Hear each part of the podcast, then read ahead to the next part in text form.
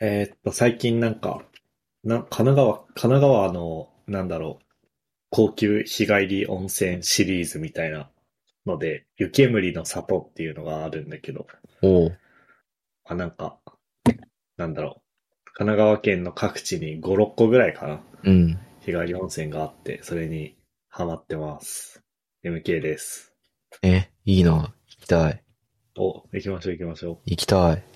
あれなんかさ、あのー僕が、荻窪、西荻窪に住んでた時さ、うん。あのーあ、なんだっけ、やべえ、ど忘れした。あのー、荻窪の、なんだっけ、あ、なごみの湯だ。あなごみの湯っていう、な、なんだろうな。スーパー銭湯なんだけど、こう、マジで一日入れる系のやつ。あ。うん。漫画とか、パソコン作業できるところとか、ネカフェっぽい感じになってたりとかしてて。うん。あれ系のやつなんだ。へえ。あ、ほんまや。最高や、これ。最高や。それ的なやつが、うん。田園都市線の宮前平ってとこにあって、うん。溝の口と鷺沼の間ぐらいの、あの、急行止まんないとこなんだけど、ああ、はいはいはいいっすよ。い。いいな。はい、行行きたい。きましょ行きたい。はい。えっと、花粉症で激浪です。都市です。よろしくお願いします。う。いやー、花粉症、え、でも北海道にいた時は花粉症なかったでしょなかっいたやよね。、僕ね、ああっったんですよ。たあ、白そう。樺も稲もダメでした。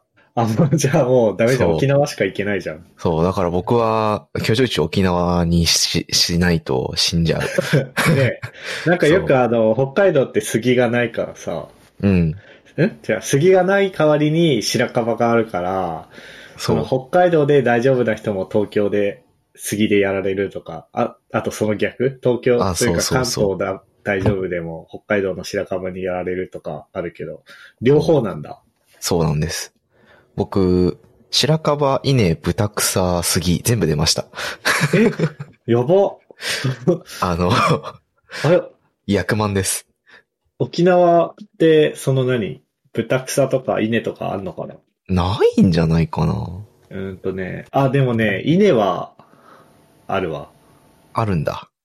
うん。まあ、イネ科の植物って結構多いもんね。 5から8月に飛散するイネ科の花粉だって。結構量は他の場所に比べたら少なそうだかまあ、少ら、ななんいとだろう、かね。なりそう。うん。へえ。そう。なんで、この、この時期はうん北海道行くと白樺にやられ るし、こっちにいると杉にやられて、秋口になるとあっちだと稲にやられて、こっちだと豚草にやられるっていう、うこわ、う大変スだね。ーパそれはー、スーパーコンボを食らっているところです。なんか、なんだっけ、粘膜焼く手術とかあるよね。あるね。なあとなんか舌下、あ、絶両対方免疫だか療法だっけ。うん。そう。あるらしいんだけど、なんか、ね、すごい長い間薬を飲み続けないといけないらしくて、え大変そうだなーと思って、今度病院に行こうと思ってます。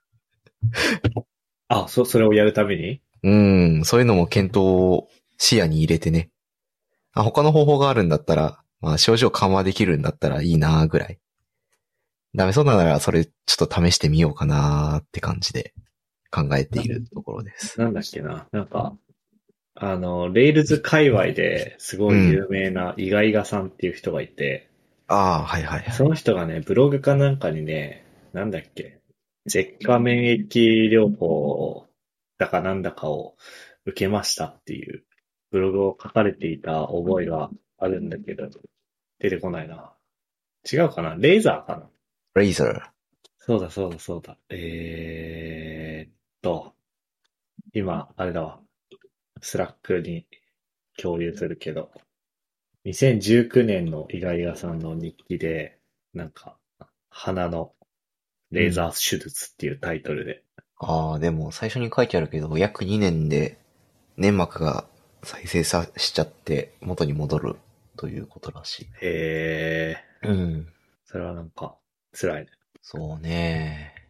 まあ、今はね、アレグラとかアレロックだっけ、うんあ。そこら辺の市販薬もかなり進んできてるっぽいので、まあ僕もそれを飲んで生活してるんだけど、まあそれでもね、やっぱ辛いものは辛いんで、 うん。あー、なんとかしたいね。って感じです。まあ、じゃあ今日は短めに行きましょはい。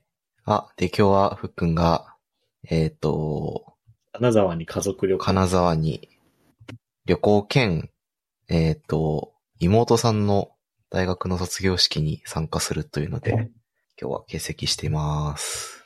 金沢ですか。金沢、いいね。のどぐろ。金沢行きたいな。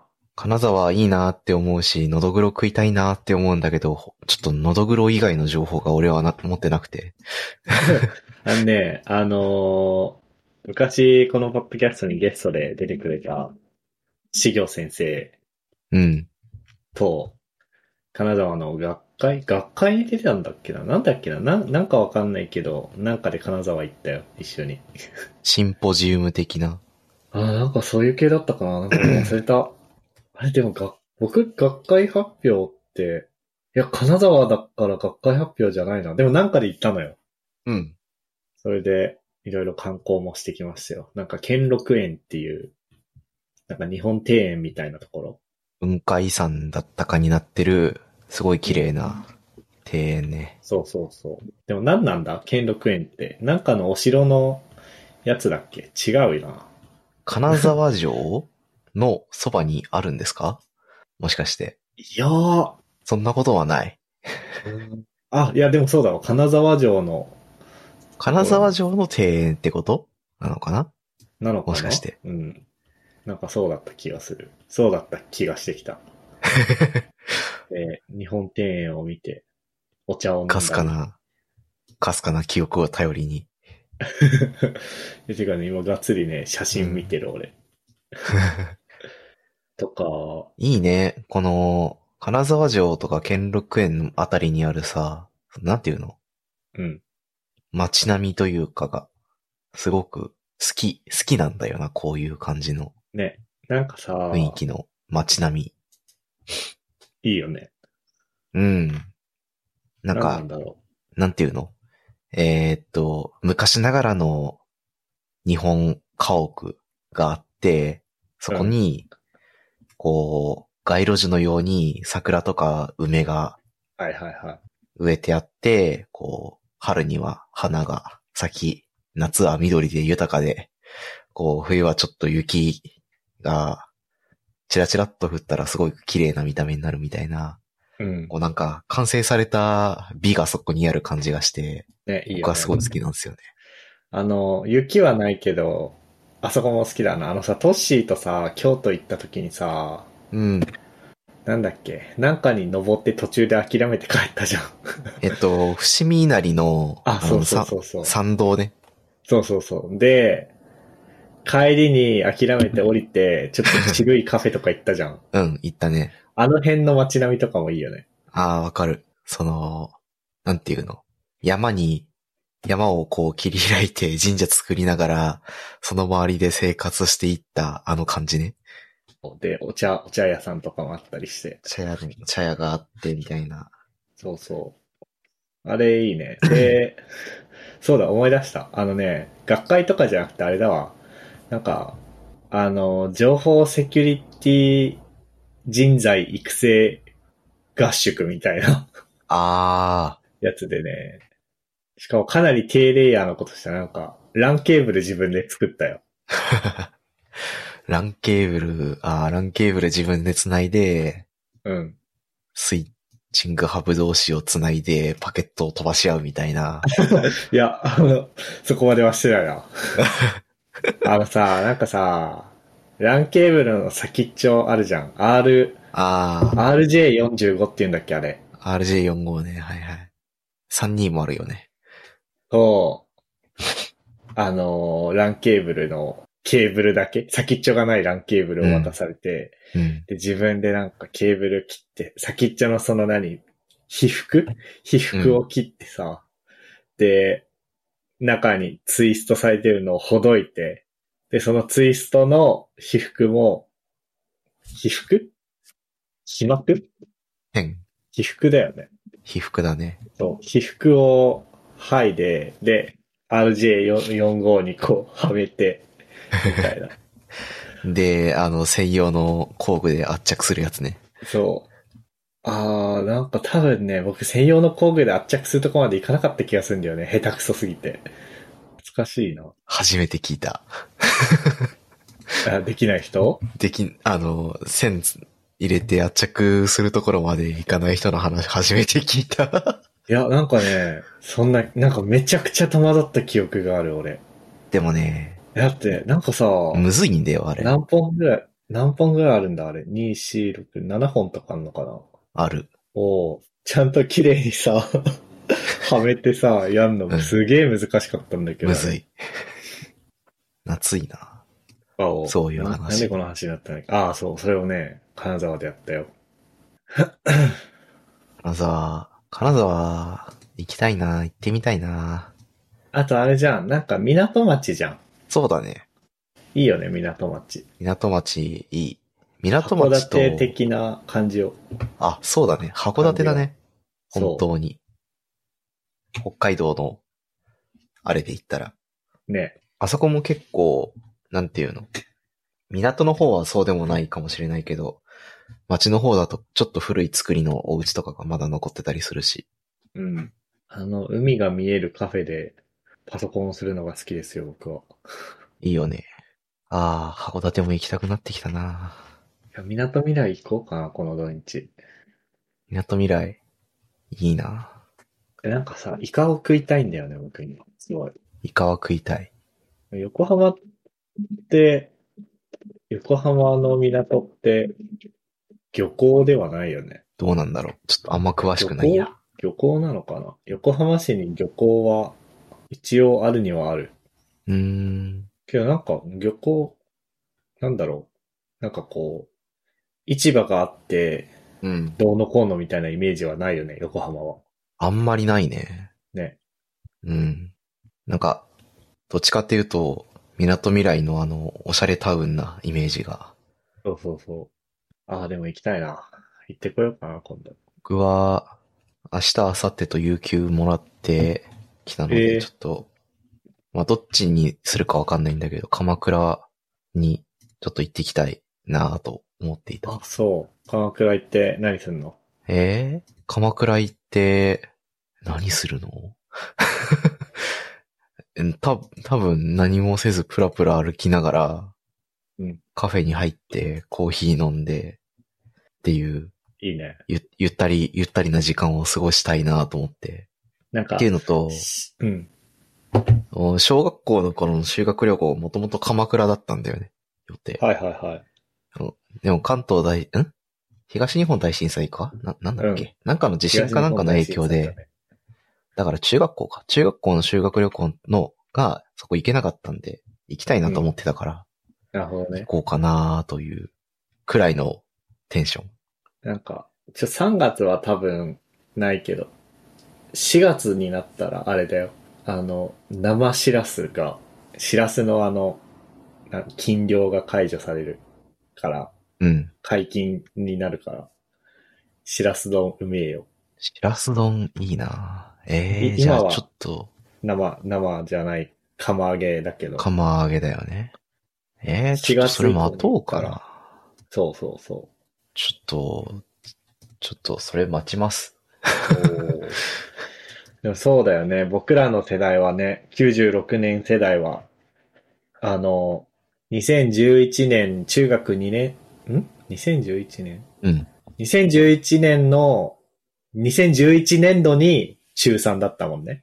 そうそうそで、2011年3月に、まあ、東日本大震災があったから、う。うん。そう、そうですよ。うちの中学も、代々、なんだっけな、東北の農家のところにお泊まりして農業体験するみたいな感じだったんだけど、うんうん。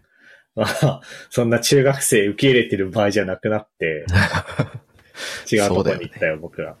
ということもあって、うん。ああ、辛い、辛い年代だったな、今思えば。そうだね。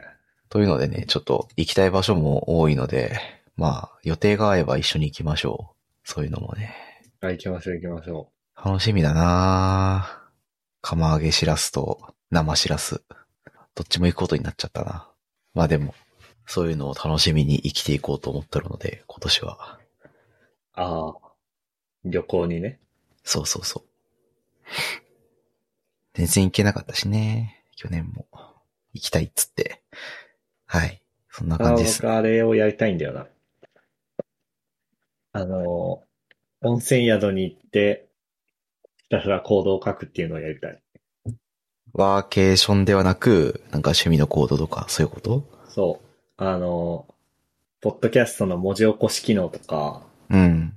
配信基盤とかは、あれなんだっけな、文字起こし機能は確か湯河原でできて、配信基盤は箱根でできたんですよ、実は。はいはいはい。それをやりたい。いいっすな。でもあれだね、もう一緒に住んでるから結婚して、なんか、うん。そういうのやりづらいよね。ああ、確かに。俺、ちょっと温泉行ってくるわーって言い言いにくいよね。一人でなんで誘ってるくれないんですかってなりそうだもん。言いにくいし、じゃあ一緒に行ったら行ったで、なんかコード書いててもなんか違うじゃん。そうね。 でもなんか4月に、なんだっけ、うん。な、なんかのライブに行くっつって大阪に行くって言ってたから、うん。その時にやろうかな、それ。いいね。で、まあ、金沢、ね、行きたいな、金沢。いいな、金沢。金沢ってどうやって行くのこっから。新幹線飛行機で一本じゃないのえ東京から金沢わざわざ飛行機乗るそれか新、ああ、でも新幹線新幹線通ってる通ってんじゃん北陸新幹線。ああ、あるか。なんだこれ。なんか、夜行バスみたいなのがあるな。辛そう。片号。え絶対辛いでしょ、夜行バス。あ、片号でしょ、それは。もはや。ちょ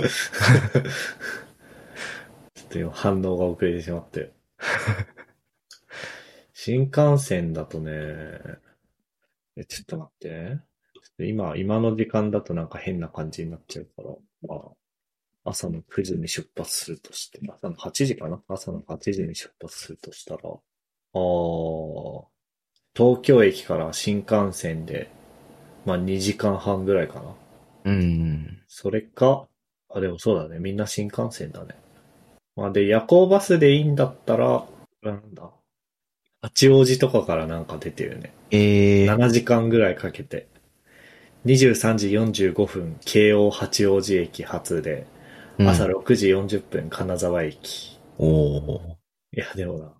僕の住んでるとこ的に八王子なんか行くより、新横浜で新幹線の方が楽だな。ん違うか。違うわ。北陸新幹線は新横浜は通ってねえわ。やっぱ東京駅まで行かなきゃいけないのか。東京まで行かなきゃいけないね。へえ。なるほどね。結構大変だな、金沢行くの。ちょっと大変だね。うん。それよりあれかね。あのー、静岡の方にも、あるじゃん。港町。静岡。なんだっけ。 あれなかったっけ静岡。焼津八重洲なんていうのこれ。焼津だよ、焼津。焼津なの八重洲だと思ってた。や役、役に津でう焼津。ん。焼津焼津ありますね。有名な。なんか静岡行く方が楽なんだ。楽だ ね。なんか隣だしね。うん。東海道新幹線通ってるし。うん。静岡行ってこようかな。謎に。突然。あ、静岡。東海道新幹線は新横浜から通ってるわ。行くとしたら、そうだよね。金沢ね。あとなんだっけな。金沢すごい有名な美術館があるんだよ。あ知ってる。現代美術館だ。そう。あ、違う。名前が21世出てこなかった紀美術館だ。金沢21世紀美術館。あの、有名な、あれだよね、プールの中から空見上げるみたいな展示があるところだった気がする。ああ、あったあったあったあった。そうそうそう。それとかもあったな。あ、なんか美術館とか行きたいな。観光地の美術館行きたい。観光地の美術館ね。いいよね。あ、僕、去年だか一昨年だかにね、横須賀のなんとか美術館に行ったっきりかもしれん。あ、美術館に、横須賀美術館か。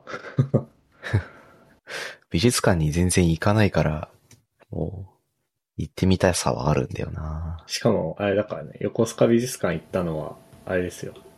キングプリンスの PV、ミュージックビデオうん。の撮影がそこで行われたんだって。へえ。それで聖地巡礼したいから連れてってって言われて。なるほどなっていう。こういうのもあるのか。うん。すごいよね。あの、めっちゃなんか美術館ってその、なんか、なんだろう。コンテンツというか飾ってあるものもうん。面白いけど、建物自体も面白いからさ。うん。特に観光地のやつってなんか、その地にゆかりのある金持ちが建てましたみたいなとか多いじゃん。うん。あとあれだね、なんか、スカイツリーとか東京タワーとかさ、うん。東京に勤めてると行かないよね。うん。いかんね。うん。まあ、いかんね。なんかいつでも行けるって思うと行かないよね。うん。東京観光で行くようなところを東京に上校来て、就職してから一切行ってない。なんか誰か遊びに来てくれて案内するとか、そういう感じがいいよ。うん。そういう感じのイベントを起こさないとダメだね。そうなんだよね。ふっくんか。ふっくん案内するか。ここがなんとかだよ。まあ俺も初めて来たんだけどね。が連発されるってことよね。もはや。いや、でもそういう感じじゃないなんか、大体。そりゃそう。そりゃそう。はい。で、なんか仕事の話そう。最近、仕事ちょっとずつ楽しくなってきて、おう。なんでだろうなーってちょっと考えてたんだけど、こう、なんていうの、今自分はサース作っとるんやけど、うん。ようやくそのサースが売れ始めたというか、2、3件ポツポツって売れて、で、まあ営業サイトなり、運用サイトなりからこう、使い方を教えてくださいみたいな話がよく来るし、こうそこら辺周りで、こう、いろいろ考えなきゃいけないこととか対応してくださいみたいな話が来ていて、こう、なんていうの、作ってるものがさ、使われて、こう、声が届かないとやっぱ、なんていうの、一人相撲をしてる感じがして、こう、虚無が、虚無を感じるじゃないですか。そうだね。そう、ようやく若干そこから抜けて、こう、声が届くようになったんで、なんか、コミュニケーションが発生して嬉しいなーっていうのもあり、まあちょうど今日なんだけど、そのユーザーとして獲得した企業の人と、僕が話すみたいな機会があって、はいはいはい。もう実際にどんな人が使っとるんやろみたいなことを知る機会も増え、なんかそういうので、ちょっと仕事が、開発がうんぬんじゃなくて、単純に仕事が楽しくなってきたなという感じがして、素晴らしいな。こう前よりは、なんかいろいろ楽しめている感じがしている。うんっていうのが、まず、こう、ビジネスマン的な部分で楽しくなってきたなっていうのと、うん最近、前はあんまできてなかったんだけど、開発人、他の開発、一緒のチームで、こう、エンジニアやってる人たちと、こう、前よりも密に、技術的にどうしたらいいかみたいなところを話す機会が増えて、おーあその人たちが何考えとるんだろうとかを、こう、よく聞かな、聞く機会も多くなって、もう、そこら辺も、あコード書くの楽しいなとかま、までは、最近もま、まだあんまないんだけど、なんか設計とかやってるとね、結構そういうところの正解がどうとか、こういうこともあるよねとか、こういう設計もあるよねみたいな話をしていくのが結構最近は楽しいなという感じがあるところでございます。あ、いいね。なんか何人ぐらいでやってんの今ね、3人でやって、3人プラス EM1 人おーでやってて、あ、で、業務委託のエンジニアがもう1人いて、はいはいはい。で、今月から新しく PM やってくれるスタッフが一人増えて、みたいな感じのチーム構成でやってて、まあ、よく話すのは正社員の社員二人、うん。エンジニア二人と、そこら辺のき話を結構する感じですね。えー、いいですね。そうそう。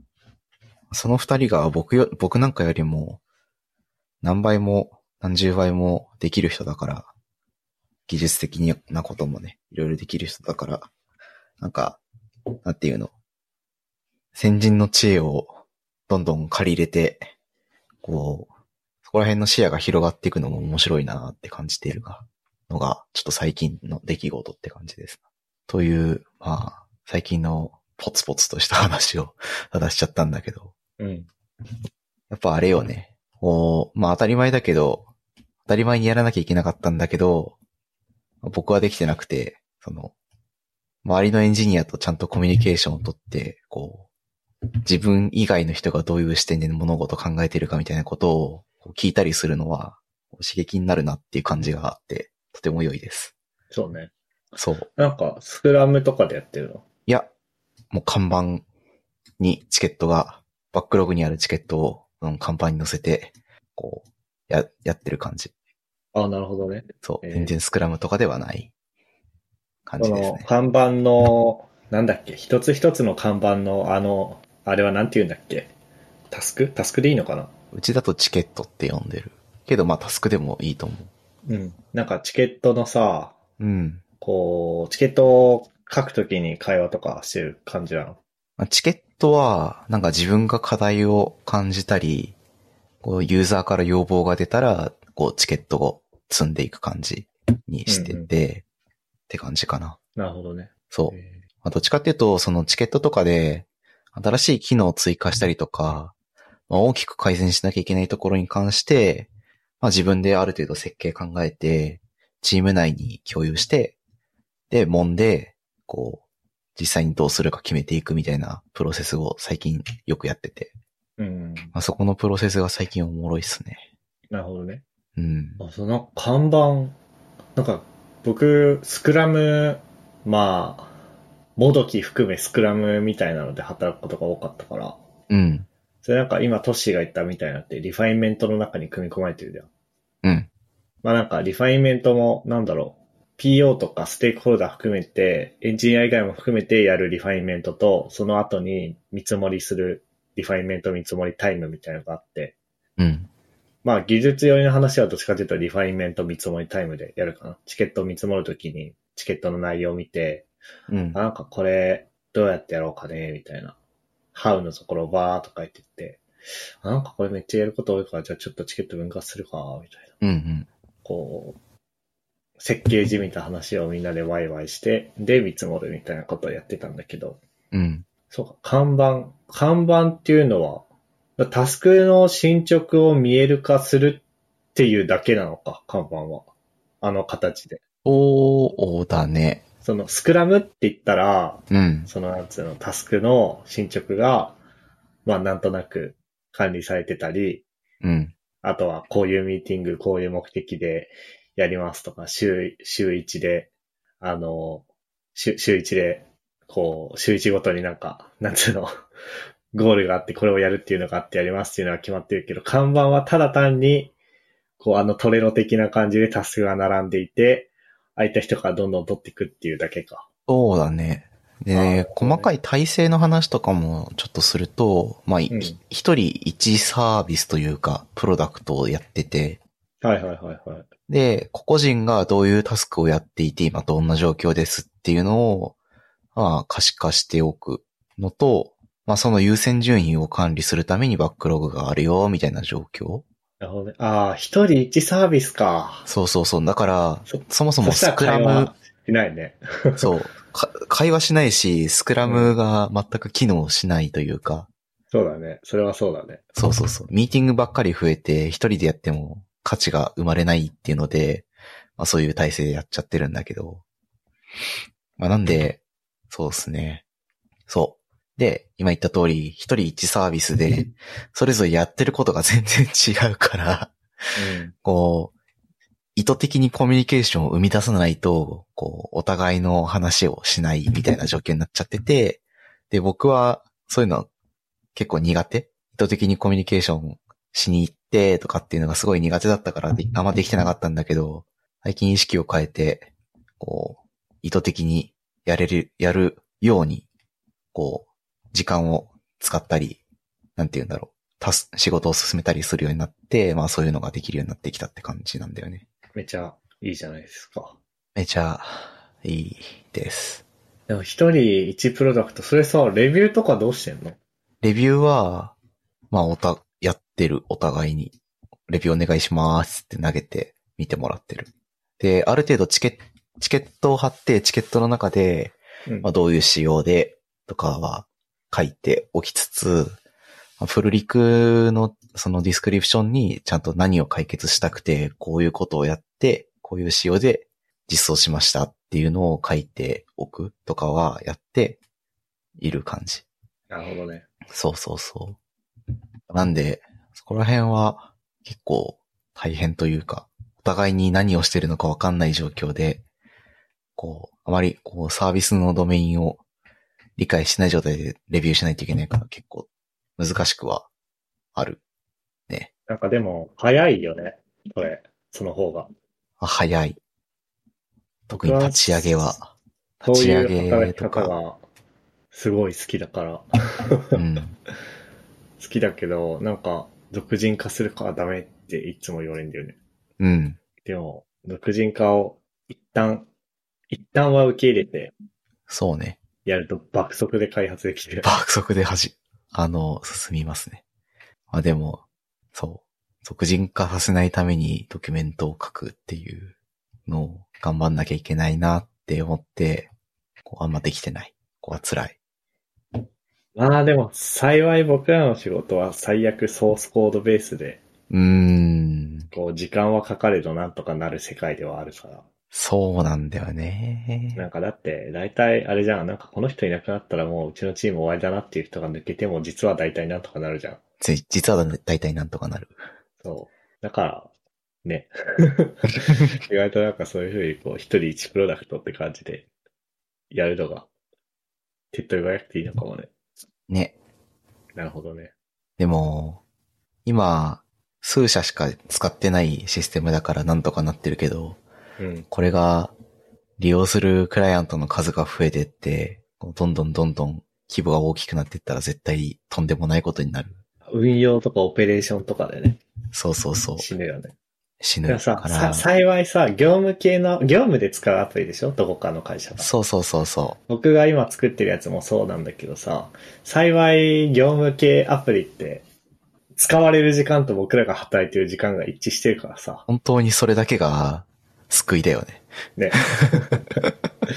結構なんか、あのーなんか、なんか起きてもチラッと見て、うん、明日確認しますって済んだりするからさ、うん。そうそう。 あの、SNS とか作ってたらそうはいかないから、そうなんだよね。うん、こ本当にそうだ。こはなんかいいよね。そこだけが唯一の救いだね。で、なんか使ってくれてる人と実際に会話するっていうのめちゃくちゃいいよね。そう、ユーザーと、まあ、社内でも、その、使うシステムだったりするから、その、なんていうの、ユーザーとの距離感が近いっていうのは、すごくありがたい話ですよ。え、それあれ社内でやってる業務があります。うん。で、それの効率化のための業、サースなんだけど、うん。その業務って他の会社でもやってるから外反できるよね、みたいなやつそうあ、全く同じだよ、僕も今やってること そうそうそう。いいよね。それでユーザーの話とか、あの、社外のユーザーの話とか聞きに行ってさ。そう。なんか、で、うん。なんか、そもそも社内に使う人がいて、なんか、ヒアリングして作って、で、内側でまず改善がす走りまくって、で、結局、こう、最適化が進んで、それが価値となって提供できるみたいな状況になってるんで、結構うんいい具合っすね。で、社内のその特定の人の解像度を上げてさ、この人のうん。困りごとを解決すれば、それがよその会社の困りごとを解決することにもなり、そうそうそう。金になるっていう、楽しいよね、作ってて。楽しい。うん。なんか、社外のユーザーの話を聞きに行ったりとか、うん。なんか僕今週一でその社外の使ってくれてる人と定例組んで話したりするんだけど、そこであれなんだよね、なんかこうしたいんだよね、みたいな話を聞いた時にさ、うん。あ、これ技術的にめっちゃこれできるんだけど、こう、なんつうの。でも一方であれじゃん、なんかさ、社外の人の意見を聞くのは大事なんだけど、社外の人の下請けではないじゃん、僕らは。そうそうそだから聞きすぎても良くないというか、そのなんつうの、サースって要するにいろんな会社にある共通の業務の最大公約数を取り出してパッケージングして売るものだから、そう。ある特定顧客に最適化しすぎても良くないじゃん。そうなんだよね。だからそこの塩梅を、こう、話して決めたりするのとかをめちゃくちゃ、なんだろう。やってて楽しいよね。楽しい。あ、それはいいね。そんな感じ。気がついたら似たような仕事をしていたのか。また似たような仕事をしてますな、我々は。 確かに。あれは今回は競合ではないでしょ。競合ではないはず。うん。あー、でも業界は似てるかも。あー業界の構造が似てるかもな。会社単位で見たらちょっとあれかもしんないけど、プロダクト単位で見たら多分関係ないよ。全然関係ないね。うん。で、そんな感じですね、最近。いいじゃないですか。いい感じです。最近何してるかな僕は。うん。最近何してるかな最近は新しいパソコンになって嬉しいかな。いいな M2?M1 M1MAX。 Max か。うん。まあでも M1 から M2 はマイナーアップグレードだから、実はうん。いいんじゃないですか。な、なんか、言った今。なんか、うちのチームは今 M1 とインテル Mac が混在してるんだけどさ、うん。そういう、そこら辺でつらみとかあったりしないうーんとね、いや、ないな。ない。なんか、うちだと、特定のジムがこっちでは動かないから、こう、頑張ってどっかファイル直さなきゃいけないみたいなうん。なんか一個だけね、のが発生して一て。個だけあったけど、それみんな使ってないから吹き飛ばした。ああの、ガードライブリロードっていうジムだったんだけど、あ、うん。あの、ガードってあるじゃん。その、Ruby で、ガードを起動しておくと、うん。ファイルのタイムスタンプ見て、まあだからつまりファイルが更新されたのを検知できる、できますと。で、うんそしたら例えばユーザーモデルが変更されたのを検知したらユーザースペックを実行するとか、うん。をやってくれるジェムがあって、で、そのガードライブリロードってやつが、なんでだろう。まあ、なんかわかんないけど、動かなくて。うん。で、でも今更ガード使ってるやついねえだろうと思って聞いたら、使ってる人いなかったから、した。それは消した。あの、デベロップメントのジェムだったし。あでも、それ以外で困ったことないかなあ、ないか。レイルズアプリに関しては。あれじゃないあの、ほぼほぼ、レイルズ側は API に消してるから、ああ、そうかも。フロントで、フロントのなんだっけなんかさ、あるじゃん。レールズのフロントのツールチェイン。あれ系はなんか、つまずきそうなイメージがある。確かに。こう、結構ね、環環境差異が出て、むむ、みたいなの、ことが結構多かったんだけど、うちだと。まあ、ないなら家やね。あの、他のプロダクトではあったけどね。そのレールズアプリあーなるほど、ね。以外の Python のプロダクトとかそういうのではちょっとあったみたいだけど、うんうん。そこはなんか先駆者が片付けてくれた。そうか、そうか。めちゃくちゃ、めちゃくちゃいいっすよ。いいね。早い、早いし、なんか映像出力のレスポンスがいいっていうのがやっぱいいっすよね。映像出力ってのは HDMI とか繋いだ時ってことあ、そうそうそう。あ、早い。早い。レスポンスがいいっていうのをえ、なんか、さ、刺してから映るまでが早いってことうん、だし、あの、スリープモードにした後にさ、あ、でもそれはそう。確か復に。帰した時にめちゃめちゃ早いっていうのを聞いて、いいなーって。うん、後輩のエンジニアがそれ使ってて、いいなーっつって横から 見てたから、ちょっと、僕も早く M1 勢になりたい。はい。ああんなの感じでーす、かね。あとあれだわ。あと、ノーションとかってさ、重いじゃん。ノーション。うん。ノーションとか、あとなんだろう。ジラとかす、ごくリッチなウェブサービス。なんつうの。そうそうそう。それ系のさ、初期ロードめっちゃ重いじゃん。重い。アップルシリコンだとめっちゃ早いよ。へえ。ドッカーとかはキビキビ動いてくれる。ドッカーとかは、あ、どうだろう。なんか、あ、でも早いと思う。ドッカーデスクトップのダッシュ、あの、いろんな操作をする限り。ただ、本当僕はあの、なんだろう。MySQL とか Redis とか、そのミドルウェアを Docker Compose で動かして、うん。で、Rails アプリ本体は Mac のローカルで動かしてるから、なるほどね。その、そういうことをしてないから、その、なんつうの、あの、あんま差分を感じられてないね。それで言うと。なるほど。そうか、そうもか。もともとそんな使ってないがゆえに。もう、私の環境だと、開発環境だと、すべてが Docker 上で動いてるからさ、Rails も含め。うん。あもう、ページロードするたびに、ブオーっつって、ファンが爆速で回ってえ、とんでもない熱を発して、PC が固まる。フロントもその SPA とかじゃなくてあれでしょ基本的にはサーバーサイドの、そう、Rails 側でレンダリングして返してる。それ Docker でやると死ぬほど遅いらしいよ。死ぬほど遅いっすよ。 Docker でというか、Docker for Mac でやると、Docker for Mac で、あの、Docker だけで、な、なんて言えばいいんだろう。ホスト OS と共有しないファイルシステムに関しては普通に早いんだけど、うん。共有した瞬間めっちゃ遅くなるっていう。あのだか、らボリューム、ローカルというか、ディスクとその Docker 上のボリュームをこう、つなげるじゃないですか。うん。あれやると、本当本当死ぬほど重いし遅い。ええ。一応なんか、あ、でも、そう、なんか僕でも今までの職場でも、開発環境は Docker 化されてたけど、その、ミドルウェアだけ Docker で動かして、うん。アプリケーションはもう、リードミに書いてあることを無視して Mac のローカルで動かしてたよ。いいいんじゃねそれで。まあ、そうするかそ。れか、なんか、ミュータジェンコンポーズってやつがあって、MUTAGEN、ミュータジェンっていうのがあって、うん。そいつを使うと Mac でも、あの、Mac でも早い。うん。うんだ。けどちょっと Docker Compose とか書き換えたりだとか、うん。コマンドが Docker Compose じゃなくて、MutaGen Compose になったりとかうん。うん。うん。はするんだけど、あれは早いって聞くよ。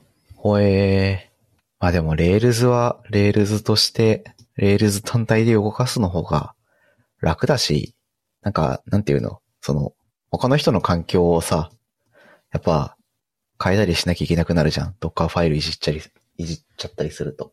まあ、ででもみんな、みんなも Mac でしょ他のみんなもみ。んなも Mac だね。早くなる分にはいいんじゃねいいのかなうん。まあそうか。あとなんかあれじゃん ?RubyMine 使ってる今。 RubyMine 使っとる。 RubyMine って、Rails のアプリケーション自体を Docker で動かしちゃうと、なんかいろんなもの使えなくなんないうーん、いやデバッ、カーとかそんなことはない。デバッカーもちゃんと使えてる。ブレイクポイントとか使える使えるっけ、使える使え、いや、えっ、とね、Rails サーバーをデバッグモードで動かしてないから使えないかな、そこは。あ、そうそうそうそう。その、そこはちょっと辛いか空のホスト OS で Rails サーバー起動するときは、な。うん。デバッグモードで Rails サーバー起動できるけど、Docker 使っちゃったら、もう Docker の中で起動してるだけだから、そうだね。使えない。 RubyMine 側でブレイクポイント貼ろうが関係ないじゃん。関係ないね。とか、あと RubyMine の、その、ライブラリの解析とか保管とかを聞かせようと思ったら、結局ホスト OS 側にジェムを入れなきゃいけないじゃん。